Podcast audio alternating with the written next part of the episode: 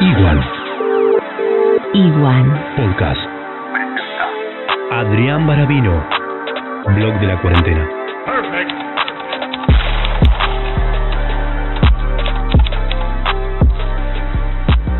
Buena gente, ¿cómo están? Estoy en cuarentena. Esto va para rato y es importantísimo que lo tengamos en cuenta. Quería comentarles un poco cómo la estoy llevando yo. Después de todo este viaje, llegué acá a la ciudad, donde noto un poco como que hay bastante miedo, hay mucho miedo en la, en la sociedad, a pesar de que no hay ningún caso confirmado en esta ciudad, Río Gallegos, pero sí noto como que hay gente que sí está en los dos extremos. ¿Por qué? Porque siento que hay gente que capaz está en el punto de, no, vos llegaste del exterior, no salgas a ningún lado, ¿Por qué viniste? ¿O por qué te fuiste? Como que se siente eso, ¿no? La falta de empatía y el, el egoísmo a veces en los dos extremos. Uno de los extremos es la gente que sale, que les recontra da igual la cuarentena, teniendo en cuenta los riesgos que eso conlleva, ¿no? De que vos te puedes contagiar y después eso lo llevas a tu casa y vos no sabes porque estás desprotegiendo a los seres con los que vivís en tu casa, ¿no? O sea, la imagen esta de la gente yéndose a Pinamar y eso, o acá mismo en mi ciudad, el otro día vi un, vide- un video que mostraba cómo pararon un montón de autos un día que estaba lindo y había un montón de gente que no salió a comprar el súper. Bueno, estamos en cuarentena, hay que entenderlo, eso hay que respetarlo. Pero también veo el otro extremismo, veo la gente que está como no, no salga nadie, no, esa persona sale del súper, ¿por qué salió del súper? Seguramente fue a comprar, no sé, cerveza, no, no, no debería haber ido al súper. Pero bueno, me pasó una situación X, tengo una, un mercadito enfrente de mi casa, donde gente de toda la vida, conozco toda la vida, vecinos, ¿no? Pero mando un mensaje, le digo, che, ¿sabes que recién llego de, de México y estoy en cuarentena en casa? Y por si acaso, más que nada, obviamente uno lo hace, también la, la cuarentena está preventiva. ¿Por qué? Porque no vengo de un país de riesgo realmente, pero bueno, obviamente cuando llegué me puse en cuarentena para cuidar al resto más que nada, ¿no? En fin, le digo, che, te pido un par de cosas, me las acercás, estoy enfrente. Ahí te lo pago hoy mismo, te transfiero, no sé, de la forma que sea. O me lo anotás y después te pago, no sé. Como, como sea. Cosa de, de evitar ese contacto quizás, de que no sé. No me contestaron, todo bien, no pasa nada, o sea, capaz. O les dio paja, o, solamente fue el hecho de que no, no tenían ganas, o no vieron el mensaje, o no tenían ganas de escuchar un audio, molesto que te manden audios. Pero bueno, no pasó nada. La cosa es que después llegó un momento, a los otros dos días creo, que yo necesitaba comprar algo. Porque sí, llegué a casa, todo bien, tenía algunas varias cosas. Por suerte mi hermano se ocupó de que tenga algunas cosas en casa eh, para cuando llegue. Pero necesitaba comprar huevos, necesitaba comprar una docena de huevos. Agarro, me pongo el barbijo, llevo un alcohol en gel, me fijo toda la ropa, junto todas las cosas, higienizo el picaporte, todo más o menos como, como debe ser, ¿no? Yo tenía que caminar 20 metros, les juro que el lugar está enfrente de casa, nada más.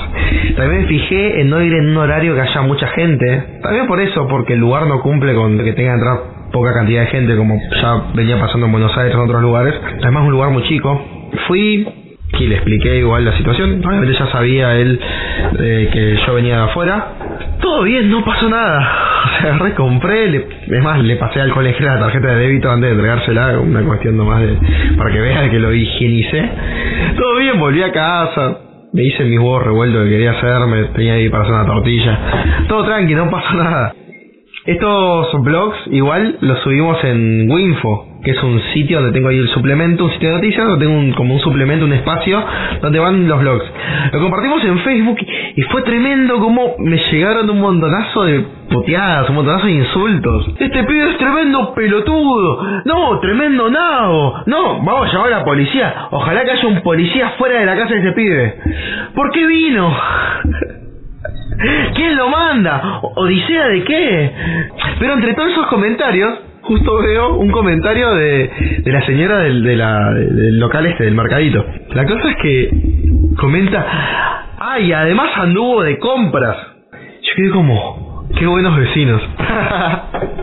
le escribo, le digo, hola, ¿cómo le va, vecina? Mire, vi el comentario y nada, quería saber qué pasó porque Fui a comprar, sí, obvio. No entiendo por qué el comentario, por qué esa necesidad. Así, salió de compras, wow, en un comentario donde todos me están bardeando, todos me están insultando, yo salí. Además salió de compras. Entonces le hablo así me dice, no, el tema es que yo te vi por las cámaras y vos estuviste ahí. Pero necesitaba comprar eso y sabe que le escribí a sus hijos, o sea, entiendo todo bien, todo este tema. Sé yo, no tengo mamá ni papá para que vaya a comprar.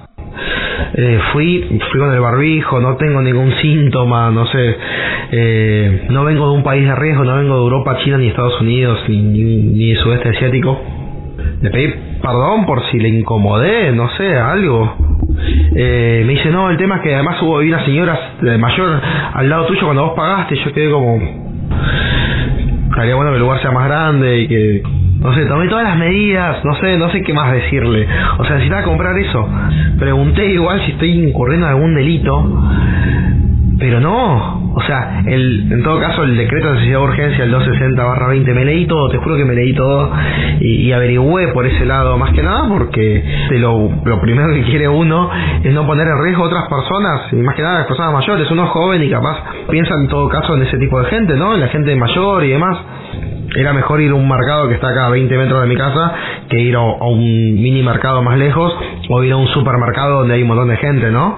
La cosa que finalmente me terminó diciendo como que, bueno, como que yo no tendría que haber salido, como que yo tengo que estar encerrado en casa y que lo siento de que no, no, que no me pudieron llevar la- las cosas, pero bueno, que, que era así.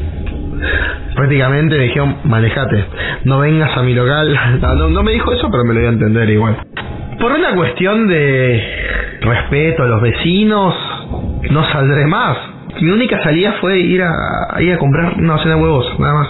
Creo que ahí voy por el otro lado, ¿no? También un poco la falta de empatía. O sea, esa señora me conoce toda la vida. No me preguntó realmente, no me escribió. O sea, me podría haber escrito, me conoce. No sé, de alguna otra manera me podría haber contactado y decirme, che, Adrián, ¿sabes que no me gusta que vengas al local porque no está bueno que salgas por esto. Lo hubiese entendido perfectamente más. También lo entiendo, o sea, entiendo el miedo que tiene la gente. Solamente digo que no está bueno de llegar a ese extremo porque tengamos que entender que esta cuarentena va a ser para largo y no está bueno que, que nos afecte tanto la cabeza porque a la larga eso va a ser exponencialmente muy feo. Entonces, si nosotros andamos pensando, en, no, ese que salió afuera debe haber salido para ir a comprar drogas. No sé, se va a caminar a la plaza.